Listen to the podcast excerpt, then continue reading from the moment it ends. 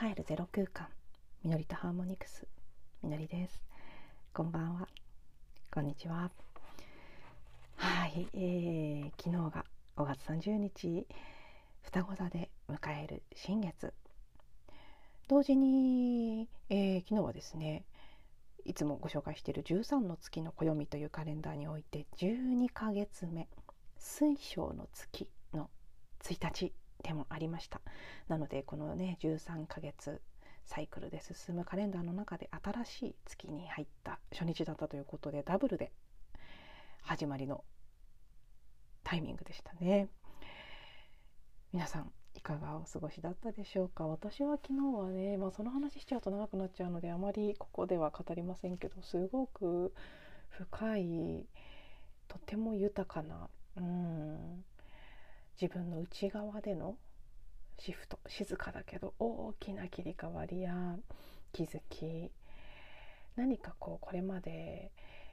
握りしめていたものが流れていくような感覚もあった気がしますし新しいものが入ってくる感覚もあったと思いますしなんかとってもね大きく人生が動いたタイミングだったという感じがしています。うん、ねなのであとね特に今回この新月双子座のサインだったということで、まあ、風のサインですから双子座というのは風の時代と呼ばれている200年ぐらいのサイクルで最近切り替わった新しい時代も加速していくポイントになると思いますしそして、まあ、2000年サイクルの方で言われている水亀座時代というやつですね。こちらもまた水亀座というのが風のサインなのでやっぱり風のサイン同士っていうのはうん、トラインと呼ばれる調和の角度を取るので120度正三角形でつながる角度ですね。なので、まあ、互いにそのサポートし合いやすいエネルギーがスムースに流れやすいという傾向があるのでやっぱりこの風のサインで迎える新月満月っていうのは2023年冥王星が水亀座入りすることでより一層水亀座時代および風の時代というのが加速していくそのポイントに向けての大きな大きなね、まあ、もちろん風のサイン以外の新月満月およびそれ以外の重要なポイントも全てそれぞれの意味があってそれぞれに大きなうーん意味というかね役目があると思うんですけど特に一つ分かりやすい形でその新しい時代のなんかあの加速ポイントイメージで私なんだろう何かのゲームで乗るとシュッてその早くピョンって動けるみたいな そういうアイテム。何のゲームか思い出せないんですけど何かのゲームのそういう乗っかると早く突然ピュッて動くっていうそういう板みたいなのが見えてるんですけど。なんかそういうね一つの加速ポイントになるような新月だったという感じがしていてそして今日5月31日5月の最終日ですね本当に5月は大きな大きな変容のエネルギー、えー、日食月食の新月満月もありましたしやっぱりねとてもパワフルだったなと濃かったなっていう感じですね。なので、まあ、それも一段落と私は24日ぐらいからですね7日前あたりだからそこには加減の月があったと思うんですけど23日ね加減の月だったんですね。そのぐらいから随分うん。なんか切り替わって突然楽になった感じがしてます。本当にポロッとつきものがね落ちたような感覚で随分軽やかさが増してきてますね。あそっか。加減の月っていうかここが太陽双子座入りだったんですね。だからお牛座シーズンが終わったというのも一つあるかもしれません。ちょうどほんとね私はあのいつも言ってますけど天秤座太陽で月が双子座そしてアセンダントが水亀座ということでもう風のサインに主要なものありまくりなので風のサインの時期っていうのは当然相性がいいんですけど特にね双子座月があるサインでもありますし今回の新月は私の太陽ともうドンピシャで、えー、120度の角度をとっている双子座の9度での新月私天秤座9度に太陽があるんですけどというのもあってねいろいろ今回は大きな、うん、受け取るものの大きいなかなか私にとっては豊かでいい新月の一日だったなという感じですね。はい、でこの話今日の本題じゃないのでこのぐらいにして、えーと、今日はですね最近電子レンジを使うのをやめてみるトライアルをしていますというお話なんです。最近と言ってもまだ2日ぐらい3日目かな今日はという感じなんですけど前々からずっと気にはなってたんですね電子レンジなんかやっぱりすごい、うん、まあね良くない電磁波良くないって言われてるってのもありますけど良くないって言われてるっていうよりどうもレンジ調理した食べ物とかが好きじゃないんですね。でなんとかならないかなっていうのをすごく気になってたんです。あんまりこれは良くないって言って気にしすぎるのも私は好きじゃないので基本的には。食べ物であれ添加物であれそういうね電電磁波とかそういうものであれ。必要以上に気にするのは嫌なんですけどそれでもなんか電子レンジあと最近テレビもですけどすごい気になるんです。前よりもっと気になるようになってあ何かあるなと思ってなんとなくアンテナは立てていたんですけどふとねやってみようって思ったんです。なくてもなんとかなるという話は何度か耳にしていたのでもう今時ネットは何でも教えてくれますから電子レンジなしで温める方法というのを検索しまして。でシンプルに蒸し器を使えとのことでしたので。蒸し器ではいあの温め直しのね冷凍してあったご飯とか、うん、前の日のおかずの残りとかそういうのを温めてみたところ。まあこれが本当に味が違ったんです。電子レンジで温めるのと。結構予想を超えてたんですね。そしたら改めてその常々あー美味しくないなこれちょっと辛いなって思ってた電子レンジで温めたものの味がやっぱり私には無理だったって 気がついてしまってもう戻れないっていう感じでどこまで続くか分かりませんしそんなにギチギチに厳しくするつもりはありませんけどこのまましばらく蒸し器を使ってやってみようと。あとねあの牛乳とかコーヒー飲む時に温めることがあったのでそういうのはちょっとねソースパン的なものを買ってミルクパンか的なものを買ってこようかなって思ったりしていて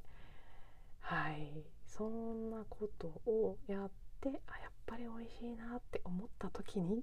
感じたことがあったんです。別に電子レンジ良くないとかあの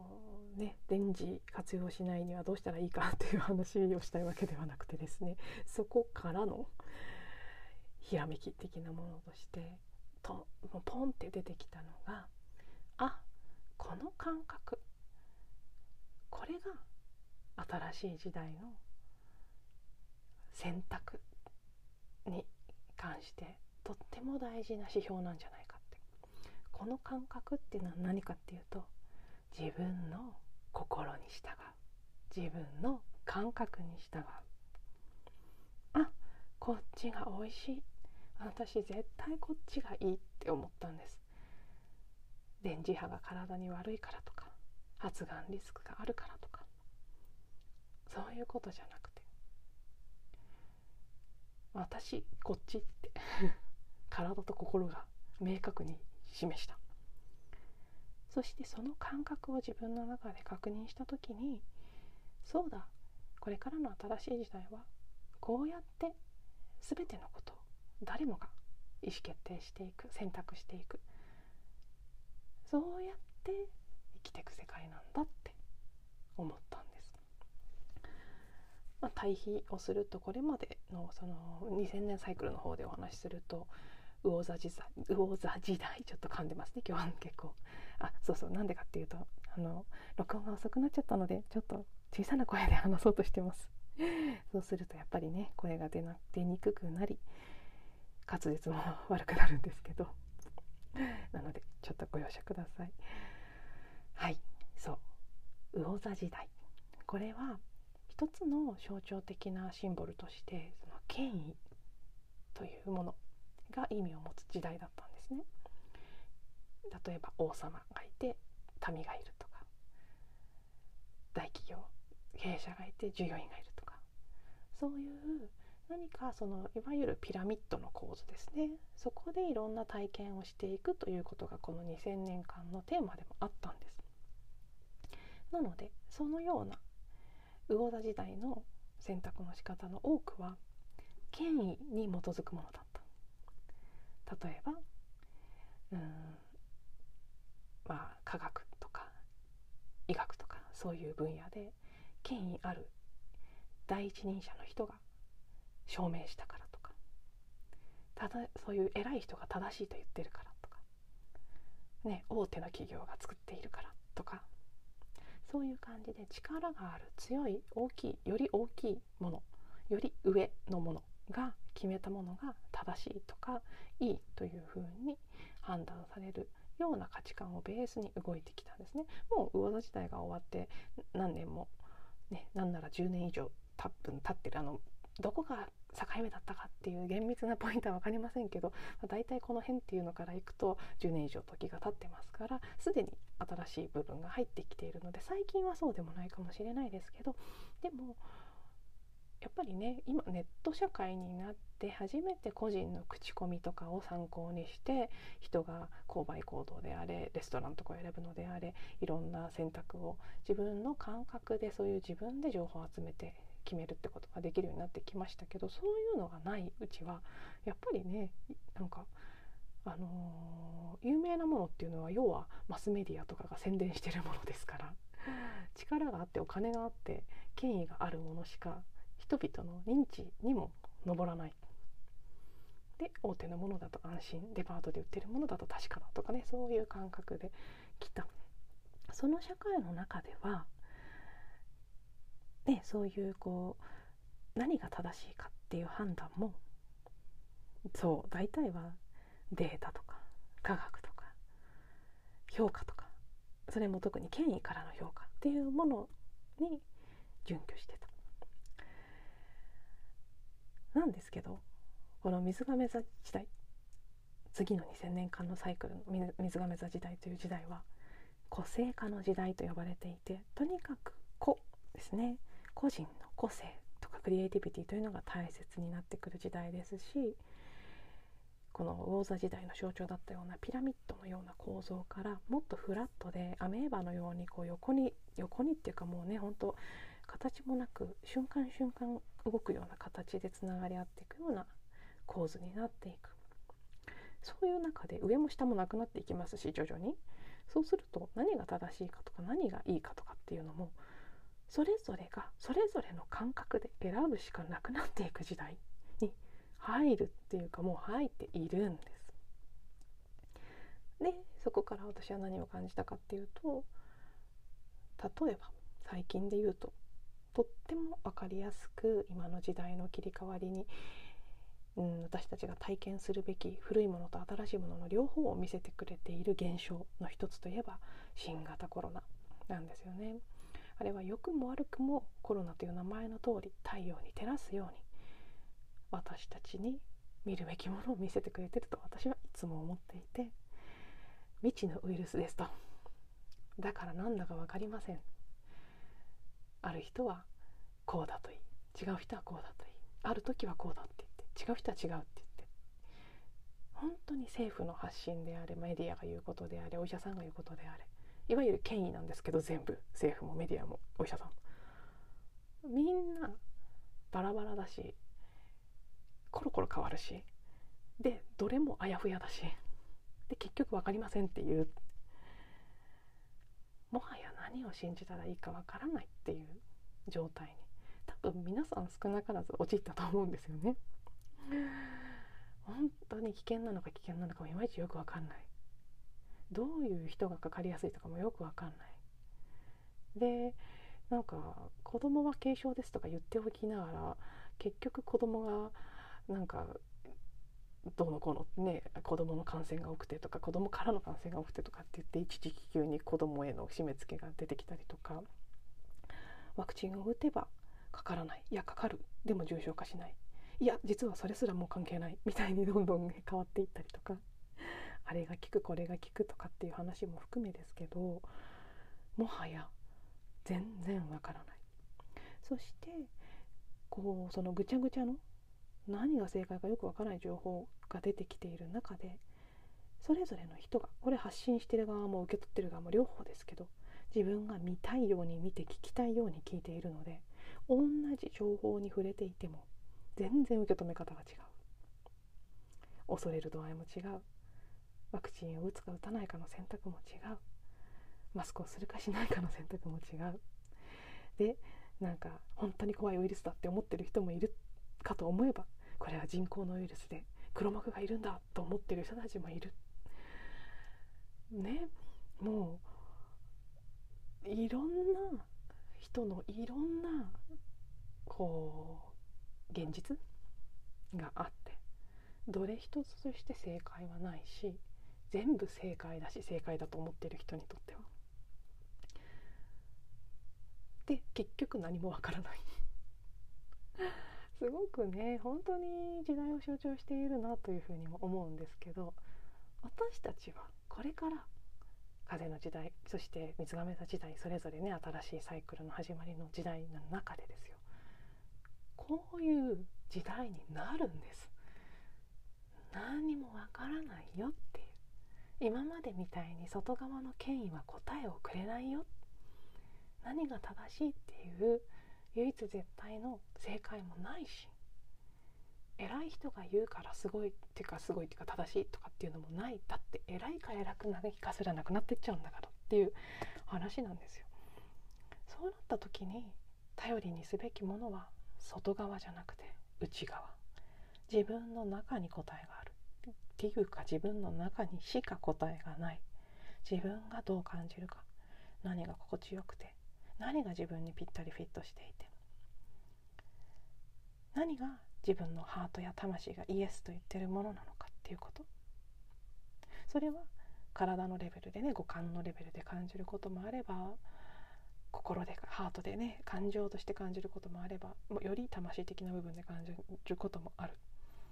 そしてもちろん私たちはまだそういう選び方に慣れてないですから最初のうちは誤差もあるでしょうしとにかく私たちは自分の直感や心の声や体の声や魂の声というのを聞かないことに慣れすぎてしまったので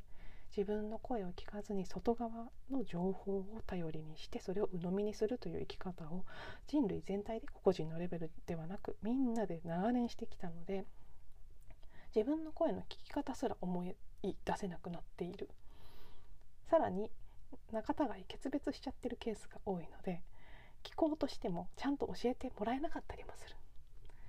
おまけにその思考の部分で洗脳されてるものとかこれはこうなんだって思い込んできたものとか今までの慣れしたして親しんだ やっぱり口噛みますねこのこの喋り方だと。はい慣れ親しんだやり方とかもなかなか抜けない。だからそのわけわかんないしみんなぐっちゃぐちゃなこと言ってるのにそれでもなお偉い人が言ったとかお医者さんが言ったとか誰か言ってくれないの？っていう感じで外側に答えを求めようとし続けてる人もまだいっぱいいますけどそれ無理だよもうっていうことをすごく言われていると思うんですね。そうなんだよねって。でも今回私は本当電子レンジのそのご飯を食べた時に電子レンジを使わなかったご飯ですね。蒸し器で温めたご飯を食べた時思ったんです。もうね迷いようがない絶対のイエスだったんです。こっちだって。別に電磁波がどうとか。分かんないじゃないですか本当に。だって電磁波が危ないっていう人は電磁波が危ないって思ってそれで情報を集めたり実験をしますからそれは危ないですっていう結果が出てきますしいや絶対大丈夫です。しかもみんな使ってるししかもその売ってる会社とかが検査してんでしょって思って信じてる人たちはね、そっちの信じてるベースの情報を集めたりもしくは絶対大丈夫ですって言いたいから検査してますからそういうデータが出てきます。そんなの絶対わからないです。以前のエピソード波動の法則の話でお話しした通りあの本にも何度もそういうことが書かれていましたけど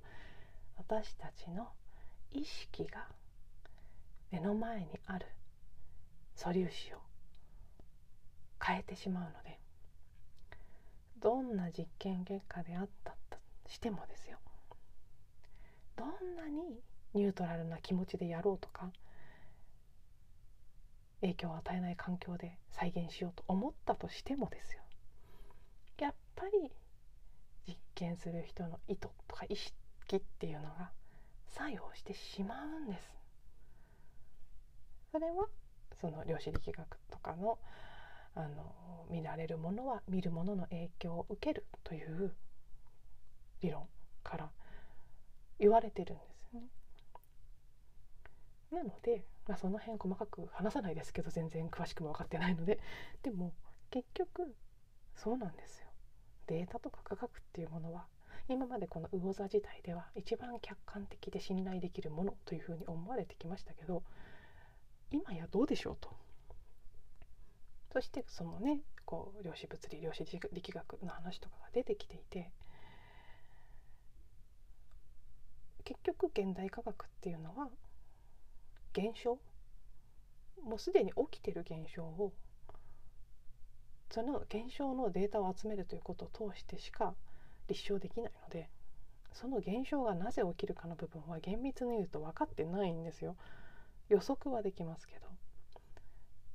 でさらに言うとねその 前お話しした通り素粒子で全てのものはできているということが分かってきましたとじゃあ素粒子って何なんですかとか素粒子って何でできてるんですかって質問をしちゃいけないタブーだとかっていうのが 科学の世界の 常識だそうで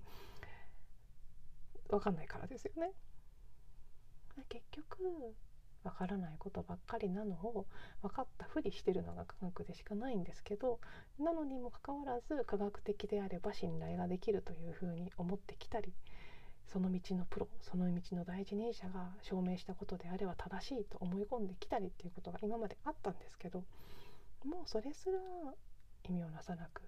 なってくるし仮に何か正しいデータというのがあったとしてもそれすら関係なく自分にとっては何が最善か最適かということを一人一人が感じて判断する。感じて選ぶ。そういう時代になっていくと思うんです。今までは考えて選ぶ。ね。だからよく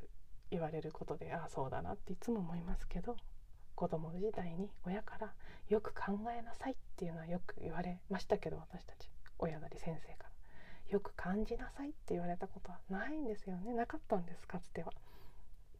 でもこの感じるという力これこそが本当にこれから大切で取り戻していかなければいけないものじゃないかって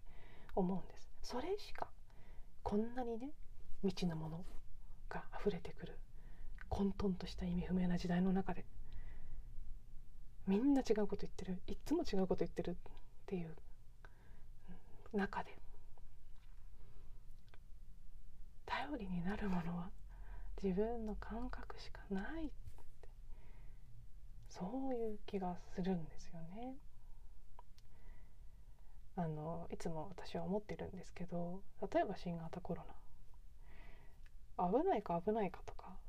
どどういう人がかかりやすいとかどういう人は重症化しやすいとか。それねあの数値をベースにいろいろ語られてるわけですけどでも結局わからないじゃないですか。私はその危ないか危ないかに関しては数字よりも新型コロナっていうものそのものを感じてみた。私は怖くないって感じる。ちょっとこじれた風です。なんとなく確かにうさんくささはあるなと。なんだろうこれっていう感じはある。でも別にそんなに毒性は高くない。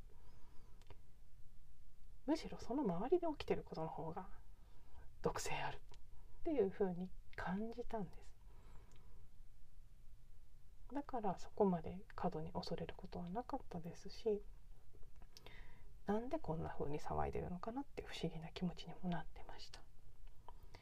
それ以外にもこれあんまりねやる方いないと思いますけど例えば、ね、台風とか大型で危険な台風が近づいていますみたいな時です。台風そのものを感じてみると柔らかくてもすっごい優しかったりするんです。ああこんなに優しい台風なんだって。でそれが来た時あの大型のね勢力が本当に大きかったのにその割には被害が少なかったんです。ゼロじゃなかったですよ。でも全然もうその規模から考えたら奇跡的なぐらいの被害の小ささだったんですね。それでなんか大したことなかったみたいなことを言って叩かれてたどっかの大臣さんだか議員さんだかがいましたけどでも実際そうだったんですよ。それを近づいてくる時からなんとなく感じて多分必要な浄化をしてくれたんです。被害に見えたとしてもですそれも。とかとか。そんな感じで私たちって本当は感じることができて自然災害であろうとウイルスであろうとうんまあ機械とか植物。あの私の好きなちょっとこれ紹介してると長くなるので今日はタイトルだけでいきますけど前もお話ししたことがある「アルジュナ」というアニメで主人公のジュナが修行的な感じで山に放り込まれる時にジュナが思うことの一つとしてその森の中にいる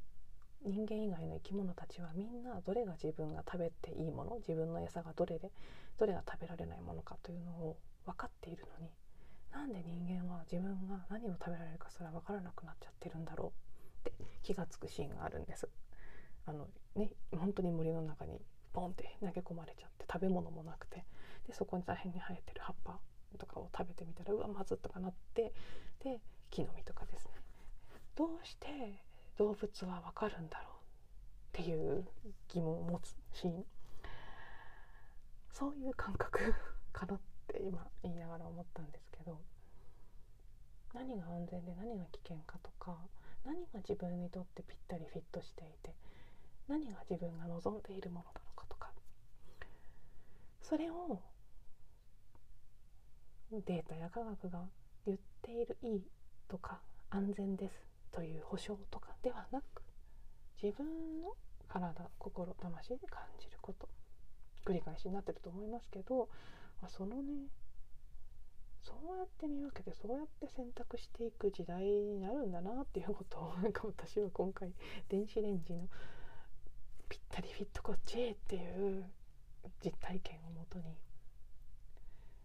ああもうそう安全か安全じゃないかとかいいか悪いかとかじゃないのこの感覚なのっていうのを自分自身が実感してあこれから他のことも行く場所であれ食べるものであれ買うものであれ何であれ仕事もそうですしあこの感覚を大事にしていこうってこのぴったりフィット感を大事にしていこうって思ったんです。ということで今日は、はい、新しい時代の選択と言ったらいいかなんというかタイトルちょっとまだどうするか分かりませんけど電子レンジなし生活を数日過ごしてみて感じたそんなお話でした。では最後まで聞いていただいてありがとうございます。また次のエピソードでお会いしましょう。